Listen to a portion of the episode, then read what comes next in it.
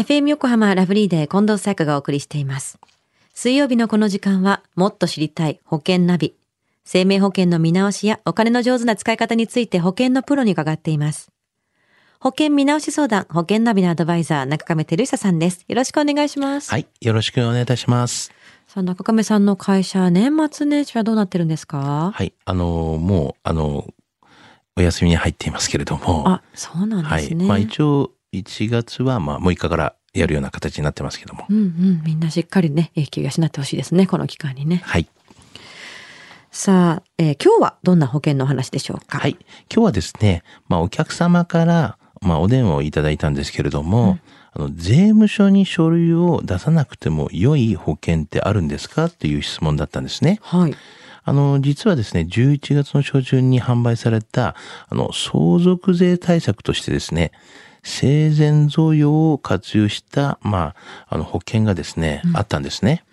まあ、少しちょっと調べてみたら、多分そのお客様が話してたところ、その商品だったということなんですね。うん。まあ、今日はあの、その、生前贈与のですね、まあ、こういった関連したお話をしたいなというふうには思っております。うん、いろんなものがどんどん出てきてるんですもんね。そうですよね。ではそもそも生前贈与というのを教えてください。はい。あの、贈与する財産がですね、まあ、1年のうちに110万円以下であれば、あの、非課税で贈与ができるという制度なんですね。あの、この制度を利用するためには、あの、毎年、あの、贈与契約書というのを交わしていただくっていうのがまずありまして、はい。で、その他に、まあ、贈与の証拠を残しておくという、まあ渡した証拠ですよね。はい残していくということだし、あともう一つは、生命保険控除をですね、受けないといった条件を、まあ、クリアすることが、まあ、必要なんですけどもね。うん、なるほど。条件がいくつかありますね。はい。保険を活用したじゃあ生前贈与とは？はい。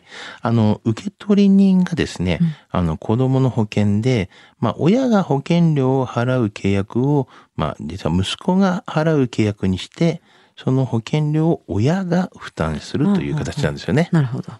まあ、その時の保険料は、まあ、生前贈与の、まあ、基礎控除額110万円の枠を使って、まあ、年間110万円以内に収めれば、まあ、贈与したお金には税金がかからないという形で、あの、子供の保険を契約することができますよね。なるほど。あの、その子が払ってるかのように親御さんが払ってあげるっていうやつ。そういう形になりますよね。私もまさに子供が、に入ってる、子供が入ってる保険はそういう状態にしてますね。なるほど相談するとやっぱりこれがいいんじゃないっていうふうに教えてくれますもんね。そうですよね。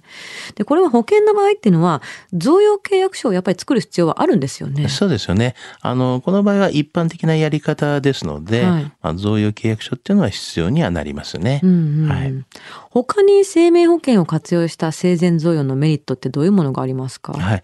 あの、メリットとしましては、まずあの、この相続税を減らせるっていうのがメリットありますよね。はい。まあ、本来なら、まあ、その、大体相続するの課税対象となる額っていうのがはい。あるけれども、まあ、それを保険ですることによって、その額というのが減るっていうことは、そうですよ相続税が減らされるっていうことがまず言ってありますよね。うん。で、もう一つは、あの、こう、納税準備金が、まあ、用意しやすいっていう形のメリットはありますよね。うんうんまあ基本的にはこの相続税っていうのは現金納入っていう形になってますから、はい。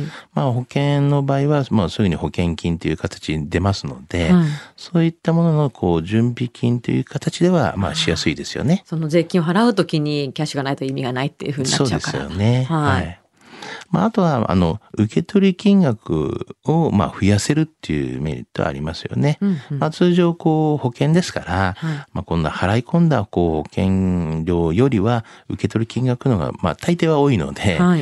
まあ、そういった意味合いでは、受取金額を増やせるっていうメリットはありますよね。まあ、やって損はないでしょうね、これまあそうですよねねまああと、あの、相続トラブルの防止にもつながりますよね。ああ、そっか。もう確実にその人の元にあるっていうのもあるから、こう分けるっていうものの一部にならなかったりそうですね。まあ、大体相続のこう際に起こりがちなこうトラブルってこはいう遺族間のっていうのが結構多いじゃないですか。そうよねお金が揉めないとずっと誓っても揉めるって言いますからね。そうですよね。うんまあ、そういった面ではこういう保険でやる場合にはもう受取人っていうのは指定されてますので、そういったまあ相続トラブルの防止にはつながっていくんではないかなと。